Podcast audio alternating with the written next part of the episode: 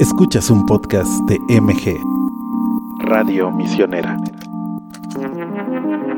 La conjugación entre la fe y la razón no es algo novedoso y se ha abordado tanto desde la filosofía como desde la teología. Para Juan Pablo II, fe y razón conviven juntas, dado que ambas son modos de los que el hombre dispone para entender mejor los caminos de Dios.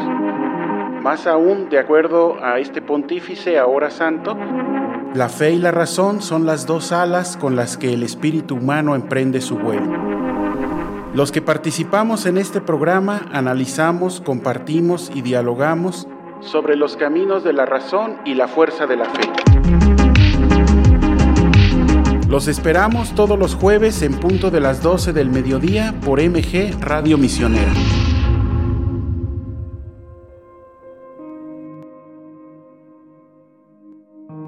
Sean ustedes bienvenidos a esta nueva emisión del programa La Fuerza de la Fe en el siglo XXI, derroteros contemporáneos de la misión. El día de hoy nos acompaña la doctora Alicia María Juárez Becerril, que pues nos da mucho gusto que se integre a este proyecto y esté con nosotros hoy. Bienvenida, doctora. Hola, ¿qué tal? Buenos días. Muchas gracias por la invitación. Ella está con nosotros este día para compartirnos el tema Religiosidad popular indígena en México, una aproximación desde la antropología. Y antes de cederle la palabra, pues quisiera presentarla como, como es debido de manera formal, advirtiendo que la doctora Alicia María Juárez Becerril es catedrática de la UNAM, miembro del Sistema Nacional de Investigadores del CONACIT nivel 1, profesora del Sistema de Universidad Abierta y de Educación a Distancia, en la carrera de Sociología de la Facultad de Ciencias Políticas y Sociales de la UNAM, doctora y maestra en Antropología por la Facultad de Filosofía y Letras del Instituto de Investigaciones Antropológicas de la UNAM, licenciada en Sociología por la Facultad de Ciencias Políticas y Sociales también de la UNAM, autora de dos libros, de algunos capítulos y artículos relacionados con temas sobre cosmovisión, ritualidad y meteorología indígena de las comunidades mesoamericanas actuales.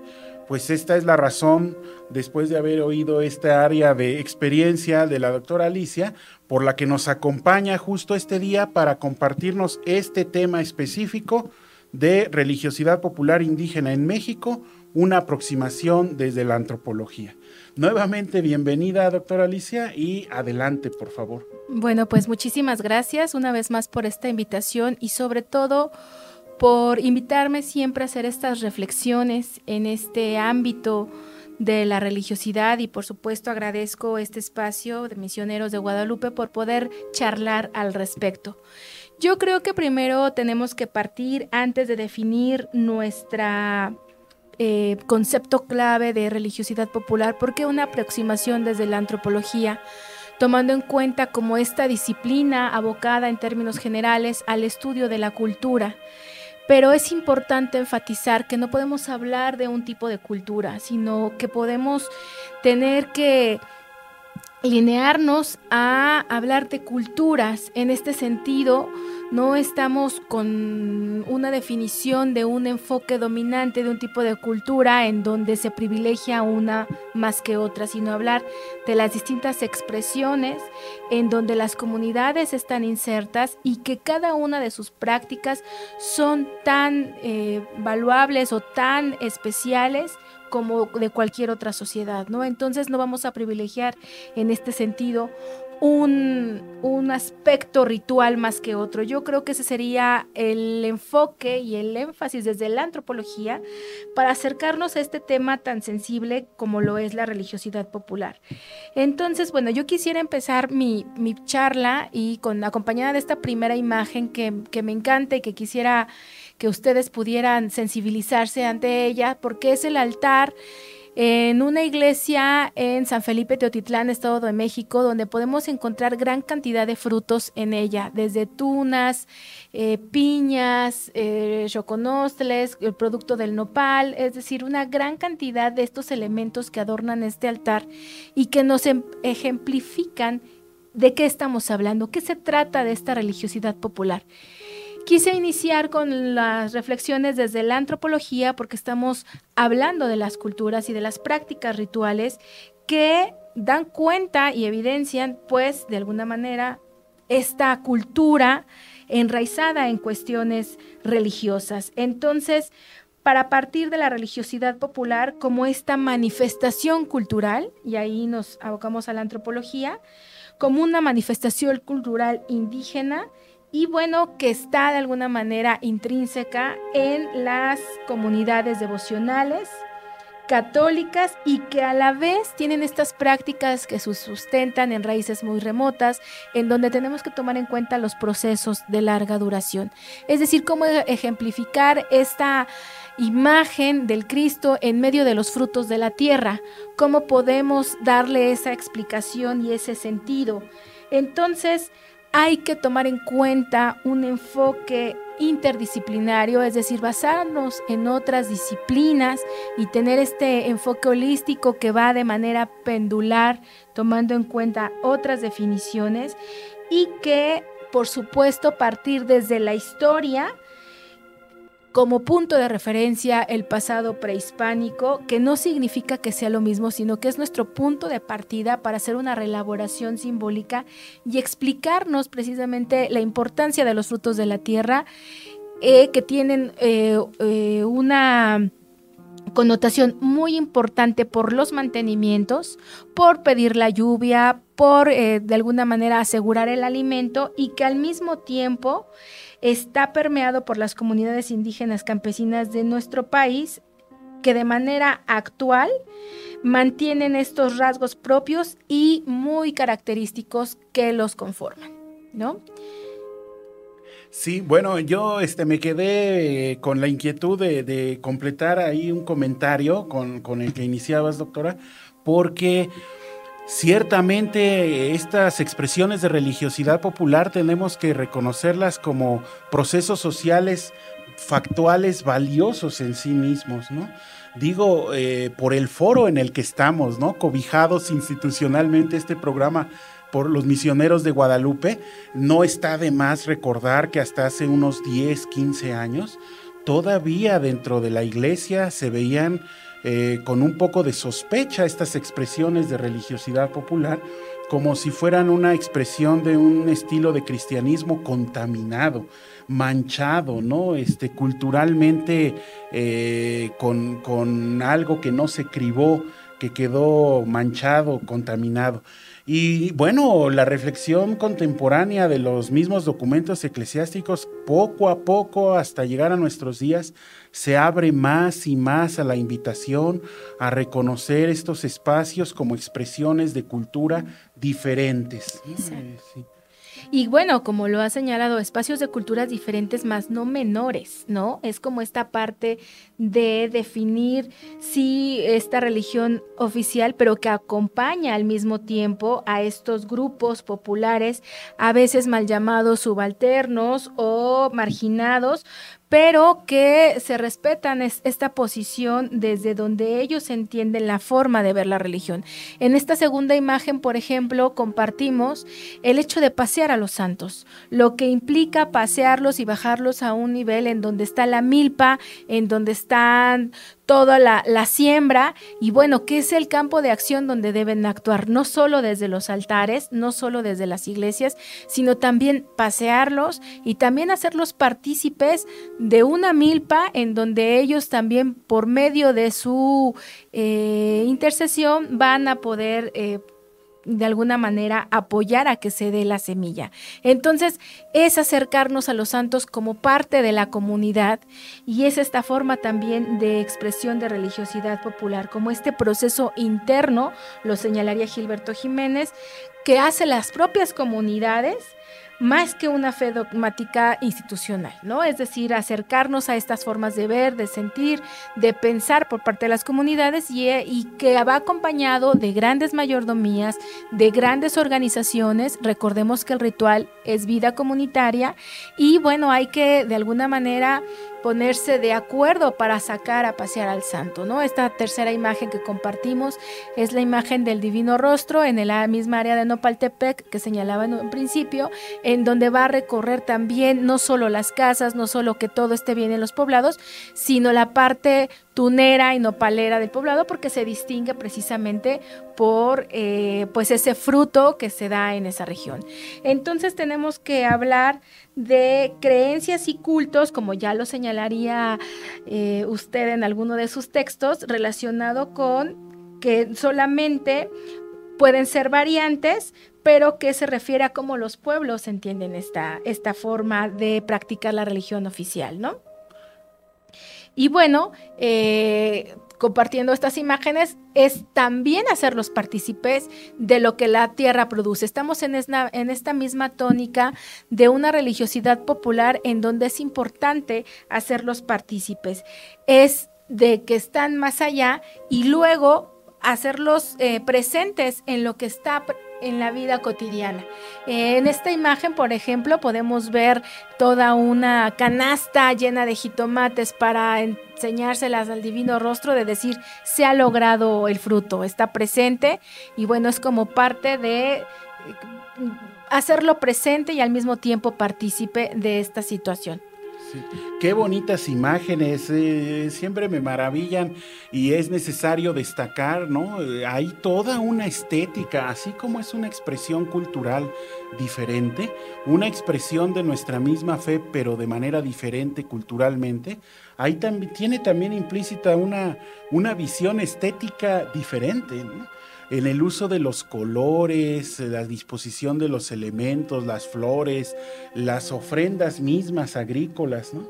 Y bueno, la, la, foto nos deja ver el color, la posición, el tamaño, pero si estuviéramos presentes o cuando tenemos la oportunidad de estar presentes, en los olores, ¿no? Así el copal, las frutas, las verduras, las flores, todo ese conjunto de olores es un agasajo para los cinco sentidos que, va, va implícito en esta noción de ofrendar.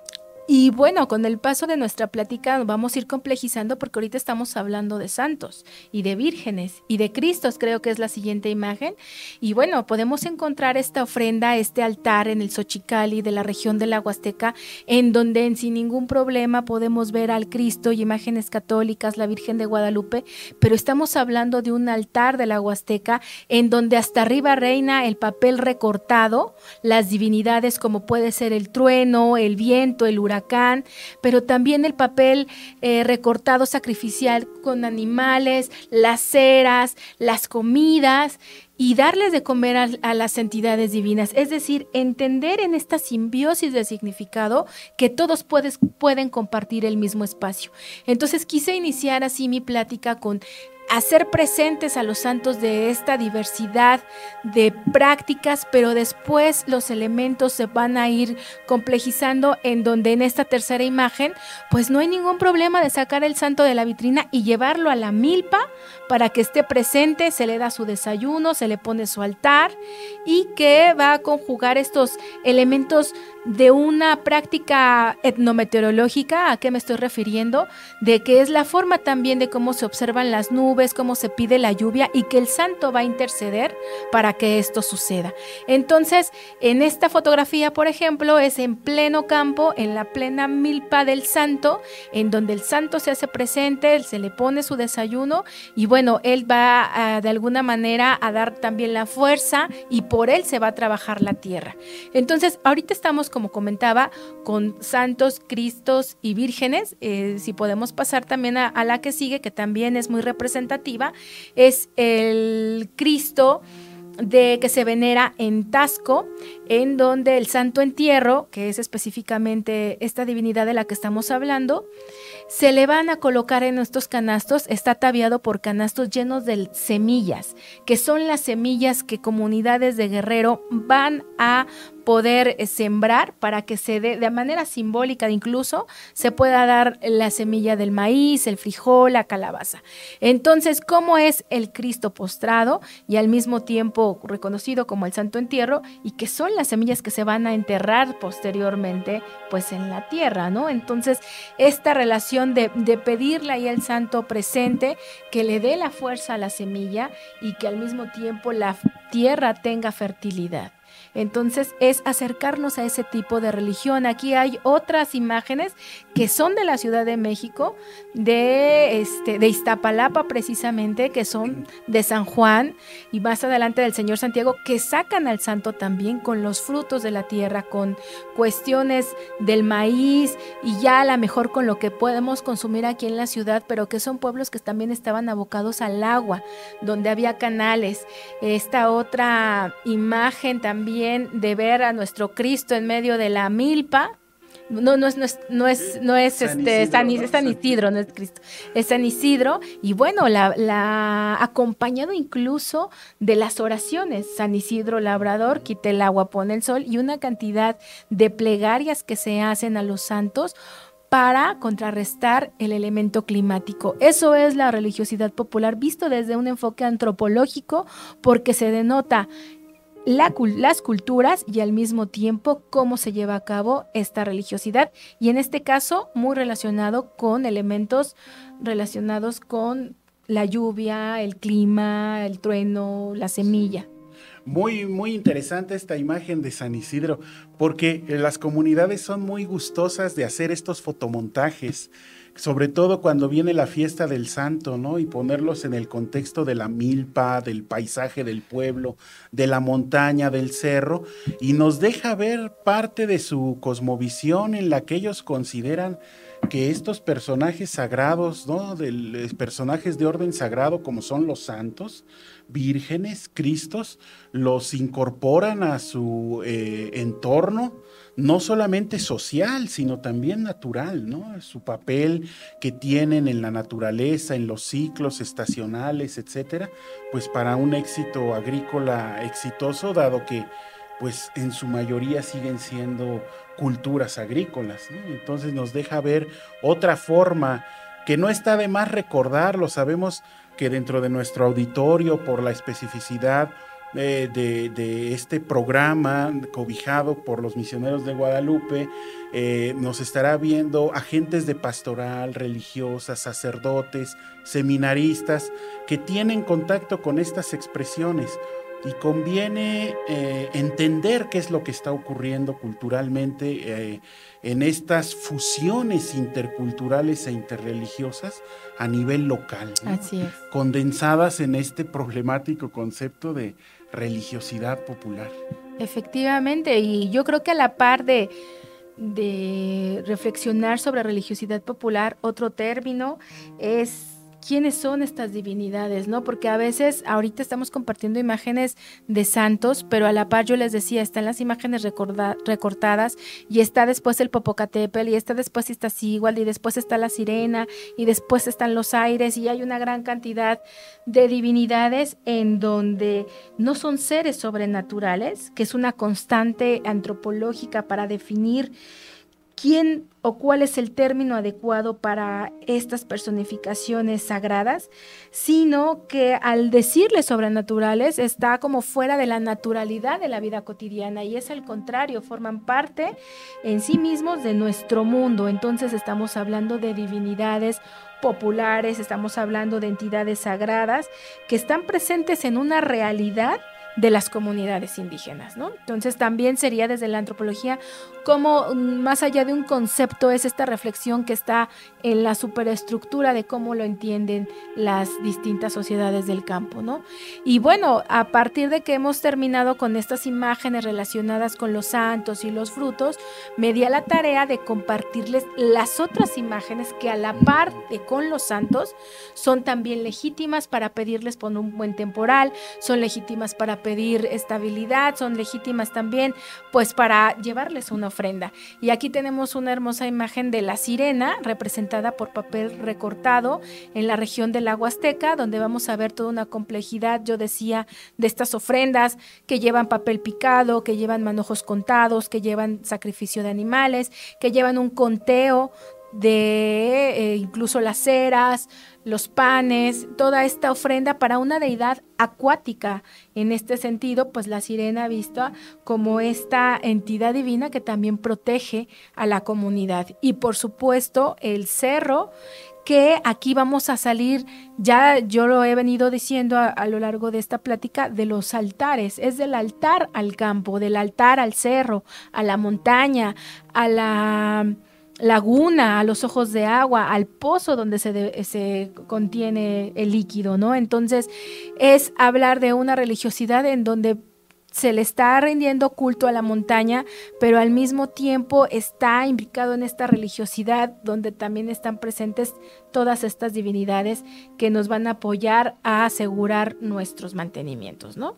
Sí, y bueno, ese mm, a mí me parece un proceso histórico, cultural fascinante, este que se dio en territorios indígenas americanos, no solamente en México, es extensivo también a Centro y Sudamérica, ¿no? especialmente en la zona andina, donde eh, eh, dentro de la fusión que se da del cristianismo en las culturas indígenas nativas, necesariamente se hizo una eh, integración local del, repertorio de personajes sagrados traídos por el cristianismo con personajes sagrados preexistentes en las religiones precolombinas, tales como ya se mencionó el aire, la lluvia, el cerro, el, el agua, etcétera, que en la operatividad de las expresiones de religiosidad popular hoy en día en esta eh, hibridación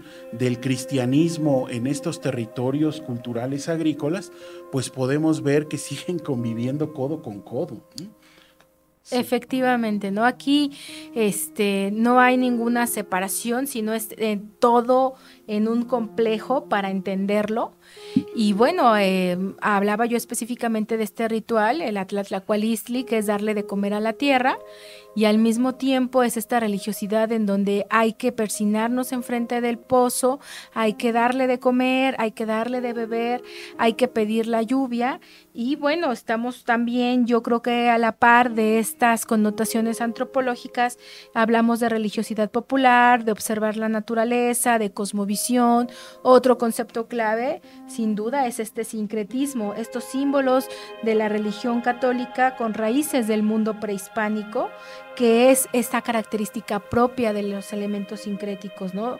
que dan sentido a la religiosidad popular. Entonces, donde incluso hay partícipe eh, animales, hay partícipe una serie de elementos constantes que también creo que debí de haber dejado claro desde un principio que podemos hablar que depende de una lógica regional. Entonces, dentro de las particularidades de esta diversa religiosidad oficial, este, popular, perdón, podemos encontrar desde el uso de animales, sí, papel recortado, pero culto a la montaña y al mismo tiempo el papel de los aires, es decir, dependiendo de la zona donde estemos hablando, hay que entender esas particularidades a partir de la cosmovisión de cómo la gente entiende sus entornos naturales y practica sus saberes, ¿no? Entonces estamos hablando de en este sentido. Y bueno, pues estas imágenes que estamos compartiendo, la que sigue, por favor, pues hablan por sí sola, porque al, hablar de una religiosidad popular también se expresa quiénes son partícipes en ella. En esta imagen podemos ver una cartulina grande en donde se evidencia quién participa y con cuánto por ejemplo, que son parte de estas prácticas de decir, bueno, sí, todos participamos, todos vamos a contar los manojos, todos vamos a participar con ceras, pero también quién participa con qué y hace evidente quién, bueno, se suma a estas, a estas celebraciones y es esta parte lógica de las comunidades, ¿no? De decir, bueno, quién y cómo se va a hacer. Y en esta ritualidad podemos como yo comentaba, depende de la particularidad de la región, pero hay rituales muy complejos. Me ha tocado ver en esta religiosidad que se reparte el papel lustre de colores, simbolizando la semilla o que se reparten billetes de una manera simbólica para que nunca falte dinero, pero al mismo tiempo se pide a la divinidad por cuestiones de salud, pero al mismo tiempo alimentos. Es decir, es toda esa complejidad que encierra el término de religiosidad popular emanado de estas cuestiones culturales, ¿no? Y eh, Después tenemos eh, lo que significa una tradición de culto en la montaña. Entonces, en estas, dentro de estas divinidades, el esfuerzo que implica subir un cerro o un volcán o un volcán activo, es decir, vamos complejizando en donde a veces en las montañas de alguna manera con este significado de contenedores de agua, también se han personificado. Popocatépetl, Iztaccíhuatl, la Malinche han sido parte de nuestra historia y de leyendas y de mitos, pero hoy en día siguen siendo protagonistas de rituales que se hacen a lo alto de ellas, estamos hablando de un ritual al Popocatépetl, por ejemplo, que mide 5.452 y que se hacen rituales a 4.800 metros, en donde es un ritual en el día del cumpleaños del Popocatépetl o el día de petición de lluvias que en esta religiosidad popular está muy apegada al ciclo agrícola y me parece muy pertinente señalar pues las cuatro fechas fundamentales en donde esta ritualidad es muy expresiva, el 2 de febrero, el 3 de mayo, el 15 de agosto y el 2 de noviembre y que esta ritualidad de petición de lluvia está enmarcada por el 3 de mayo.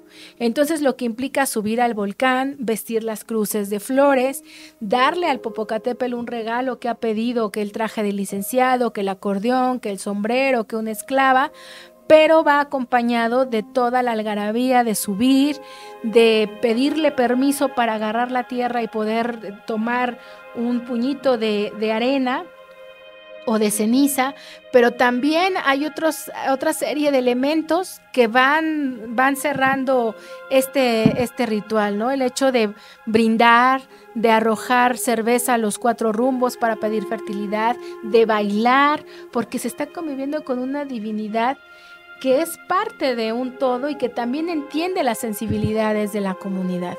Entonces se baila, se pide, se ofrenda cada uno de los objetos, pero al mismo tiempo también se come, se convive, se platica. Y bueno, eh, podemos hablar también de rituales de la montaña que están enfocados en esta, en esta religiosidad popular. Sí. Me parece muy importante destacar esas fechas nuevamente porque me parece que uno de los grandes logros ¿no? de la evangelización en estos territorios indígenas fue haber llegado a la comprensión y penetrar hasta la médula cultural a través de, de, la, eh, de que llegara el mensaje cristiano con sus fechas y su santoral.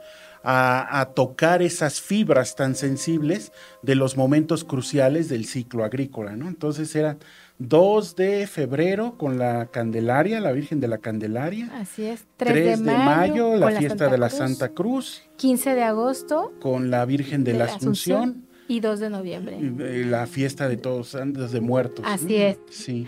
Eh, y bueno, eh, realmente es algo que hasta hace relativamente poco se le empezó a prestar atención y que aún no ha sido suficientemente divulgado, ¿no? Esta eh, este logro intercultural de haber penetrado hasta la concepción del tiempo, eh, la división del tiempo sagrado en base a los momentos cruciales de la planta, del maíz, pues es, muy relevante, porque el 2 de febrero es preparación de, la tierra. las semillas. Eh, el, 3 de mayo ya está relacionado con la, siembra el 15 de agosto con, los, primeros, elotes.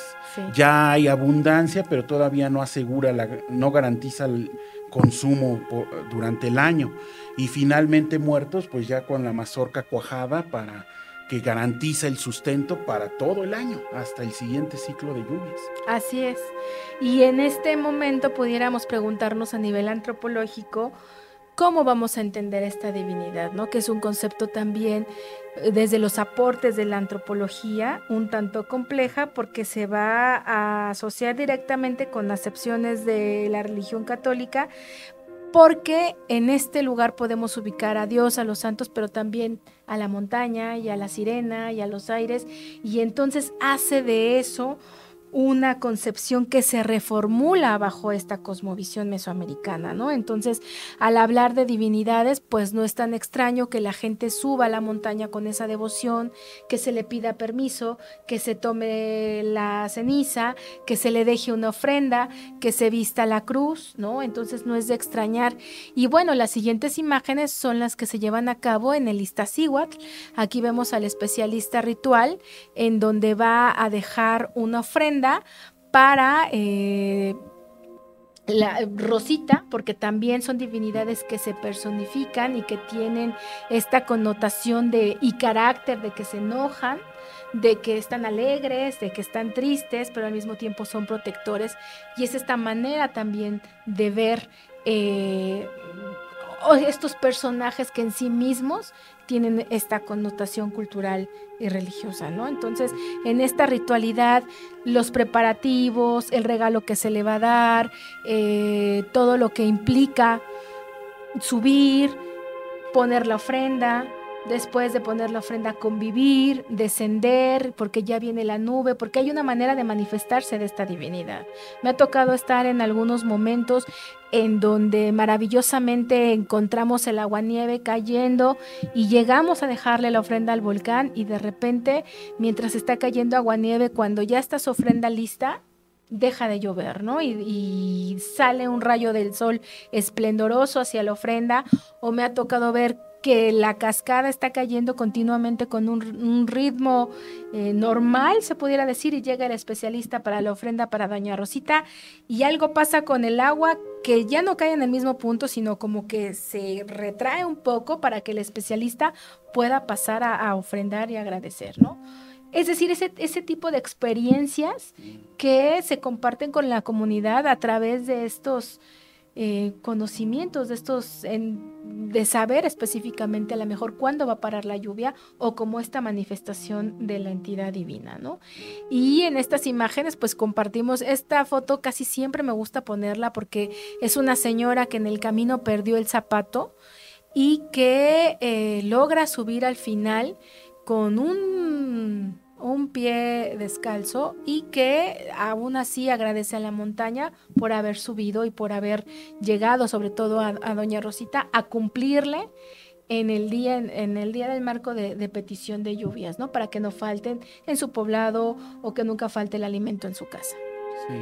Pues esta característica de la personificación ¿no? de la naturaleza, o sea, la, eh, eh, no, no, son macizos montañosos, no es una montaña ahí como un eh, montón de roca inerte, sino que es Don Goyo, el Popocatépetl, Doña Iztaccíhuatl es Doña Rosita, ¿no? Se les nombra a los cerros, se personifican.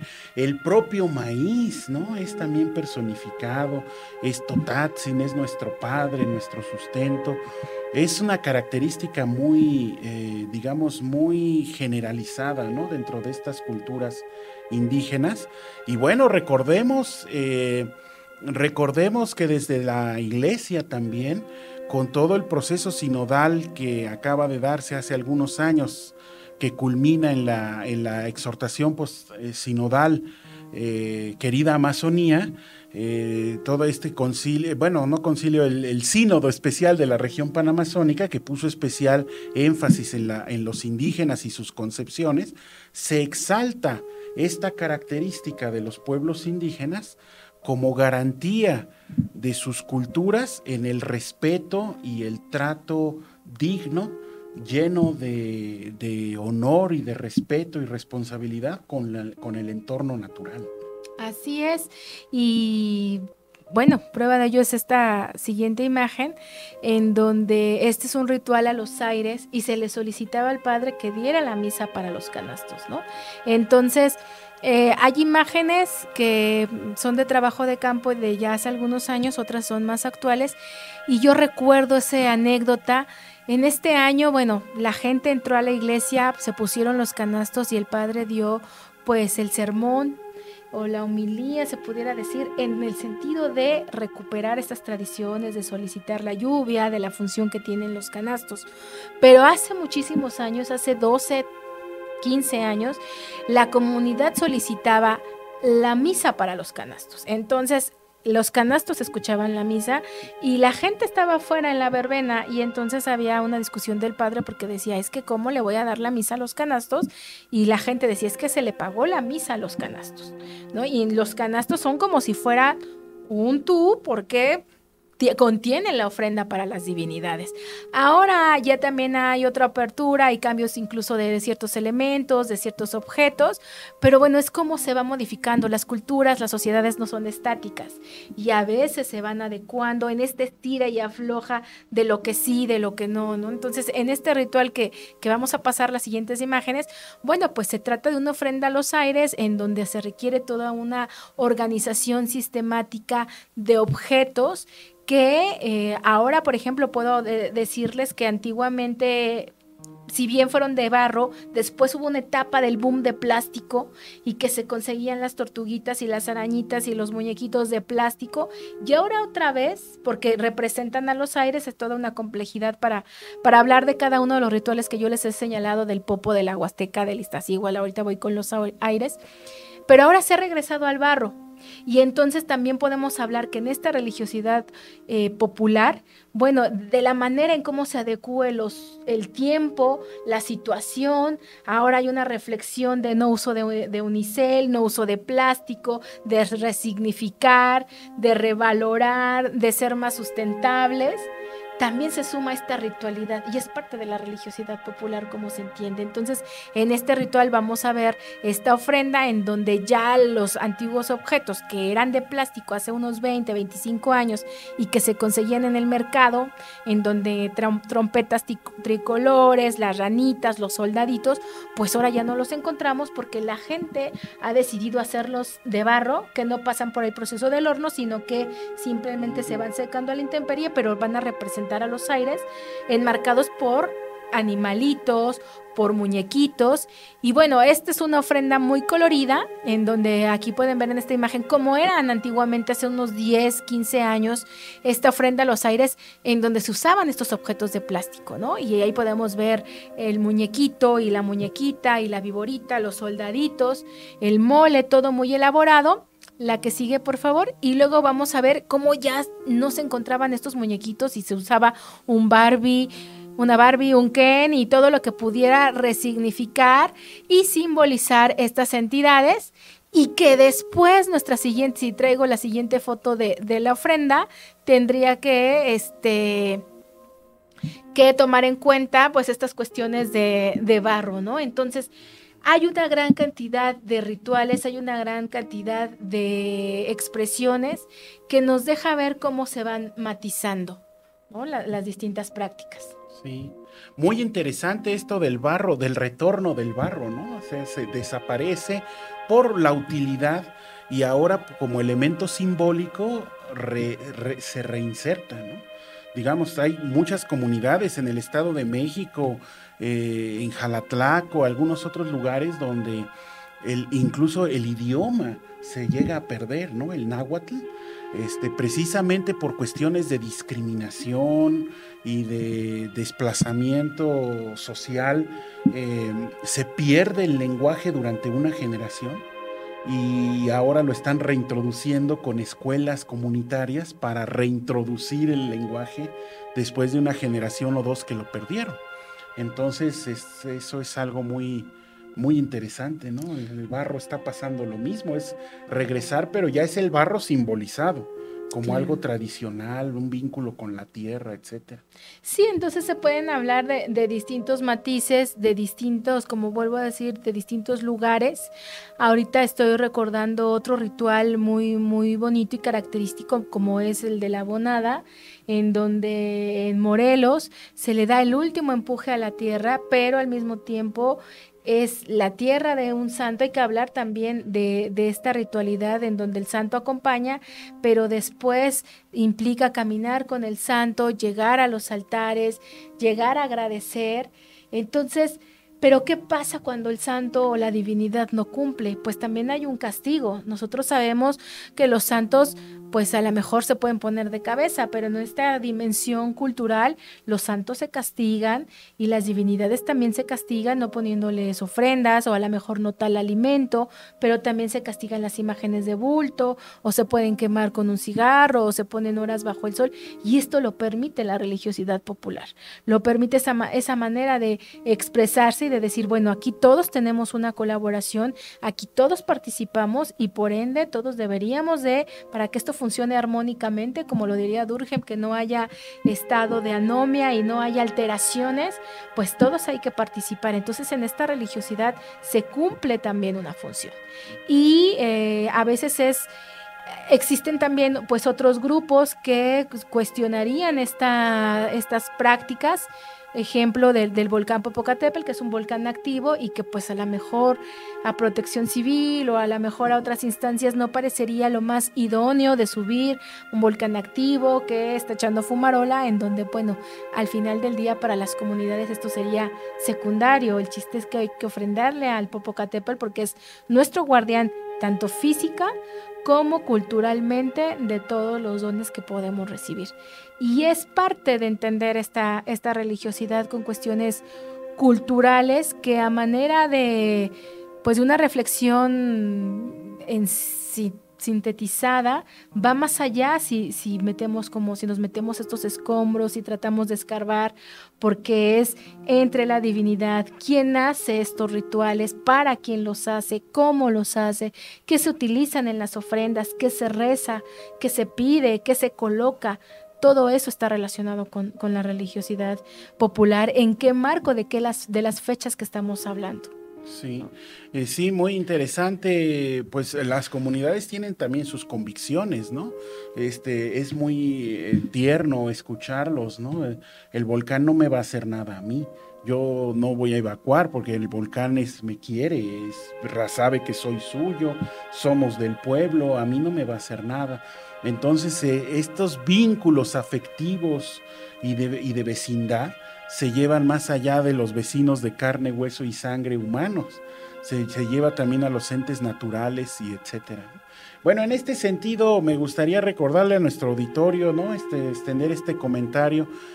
Eh, siempre me llama mucho la atención las palabras del padre Eleazar López, quien es especialista del Centro Nacional de Misiones Indígenas de la Conferencia del Episcopado Mexicano y que, este, bueno, él es sacerdote católico, pero también étnicamente está, es, su adscripción étnica es zapoteco. Entonces, como indígena y sacerdote, él toda su vida ha defendido que es posible ambas fidelidades, ser fiel a su identidad étnica y ser fiel a la iglesia. Y él siempre lo, señala, es muy aguerrido, muy profundo en ese sentido. Él siempre dice, los indígenas ya incorporamos a Cristo en nuestra vida cultural.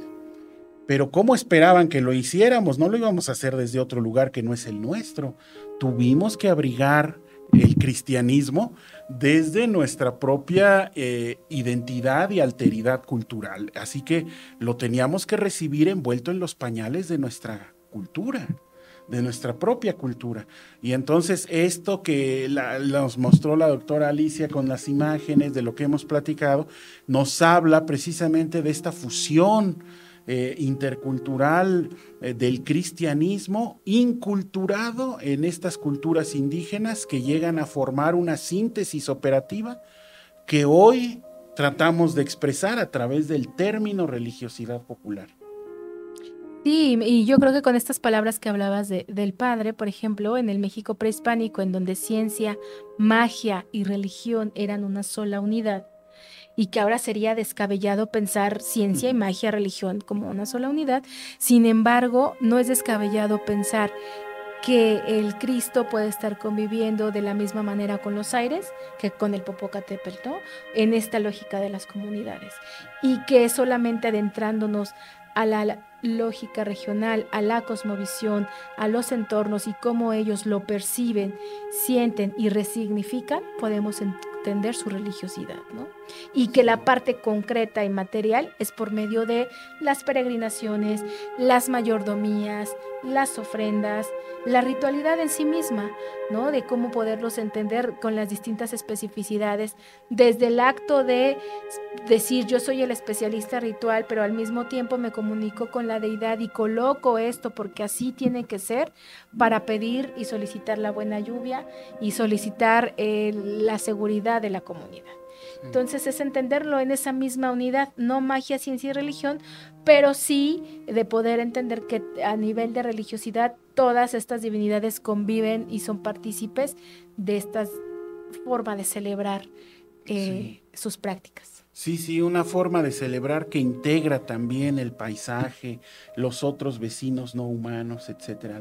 Me recuerda mucho una mujer náhuatl de Puebla, eh, de una comunidad de la Sierra de Puebla que en una entrevista ella dice, bueno, está bien la misa y el rezo y el rosario, pero bueno, la misa, el rezo, el rosario son para Dios. ¿Y el agua y la tierra qué? ¿No? También tienen que recibir su parte porque al agua le hacemos puras cochinadas y nos limpia, nos da salud, nos da vida. Eh, la tierra le damos pura porquería, ¿no? O sea, nos hacemos del baño, la orinamos, la vomitamos, le enterramos la basura y nos regresa frutos, verdura, flores. O sea, en esa mentalidad agrícola es muy hermoso ese pensamiento. Y, y entonces incluirlos, ¿no? Dentro de este cristianismo agrícola, donde Dios recibe su parte del, del humano, pero que también el agua, la tierra reciben su respeto, su ofrenda, su apoyo, su, su, ayuda para que sigan adelante, pues es una cosmovisión muy hermosa, la verdad. Sí, yo creo que es parte de este México tradicional y rural que también en estas reflexiones que se hacen en las propias comunidades ya de la importancia de una, independientemente de esta conciencia, pues natural que tienen, que tienen de su entorno, ¿no? Y, sí es, es, es sentarse a reflexionar, es acercarnos a la literatura, pero más que nada a esta memoria oral ¿no? A la tradición oral de lo que nos cuentan todavía los abuelitas, lo que veían y también, porque no?, esta memoria que están haciendo los jóvenes de conciencia y de decir, bueno, yo quiero de alguna manera que esto se preserve, que esto continúe y también desde su trinchera poder aportar para que esto continúe, como al menos esta forma de ver la naturaleza, esta forma de relacionarse con eh, estos entornos. Sí, y bueno, digamos, estas expresiones de religiosidad popular, a pesar de, eh, de estar cobijadas en instancias populares, tienen cierta institucionalización. Sabemos que estas expresiones son bueno, son jineteadas, son administradas, son dirigidas por grupos corporativos que llamamos, bueno, se llaman de manera diferente en cada lugar, mayordomías, cofradías, diputaciones, este, cargueros, el nombre que localmente se le dé, pero son como organizaciones corporativas locales que tienen normas muy establecidas de duración, de votación, de cuánto van a estar, qué tienen que hacer y que salvan un poco a que estos, estos rituales queden desprovistos de dirigencia y que queden a la intemperie en, el, en, el, dado caso de que nadie quiera, en algún año nadie quiera tomar el cargo, ¿no? Sino que prevén qué va a pasar, cómo se va a dar. Y bueno, en Xochimilco, ¿no? El Niñopa, el famoso Niñopa ya tiene pedido el cargo hasta el 2030 y tantos y son eh, peticiones de cargo hereditarias porque a veces el que pide el cargo ni siquiera llega, se muere en el camino, pero la familia sale al quite y saca adelante la fiesta. Y yo creo, para ir cerrando con, estas reflexiones desde la antropología, eh, me deja mucho eh, este aporte que desde la disciplina, pues sí tenemos estos conceptos, pero también la posición del investigador.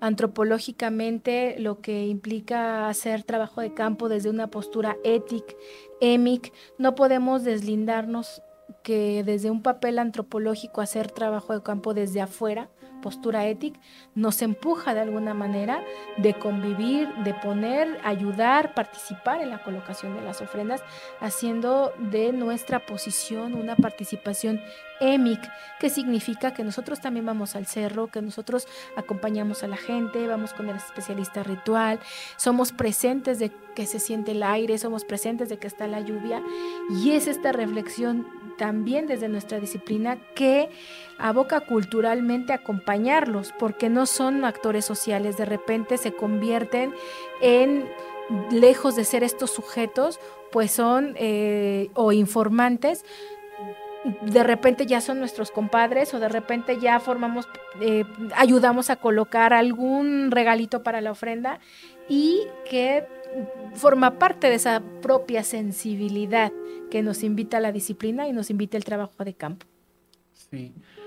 Pues este, muy bien, ya se nos está terminando el tiempo, doctora. Muchas gracias nuevamente por la eh, pues por estas ideas, por el tiempo de haber estado aquí con nosotros, compartir esto con nuestro auditorio.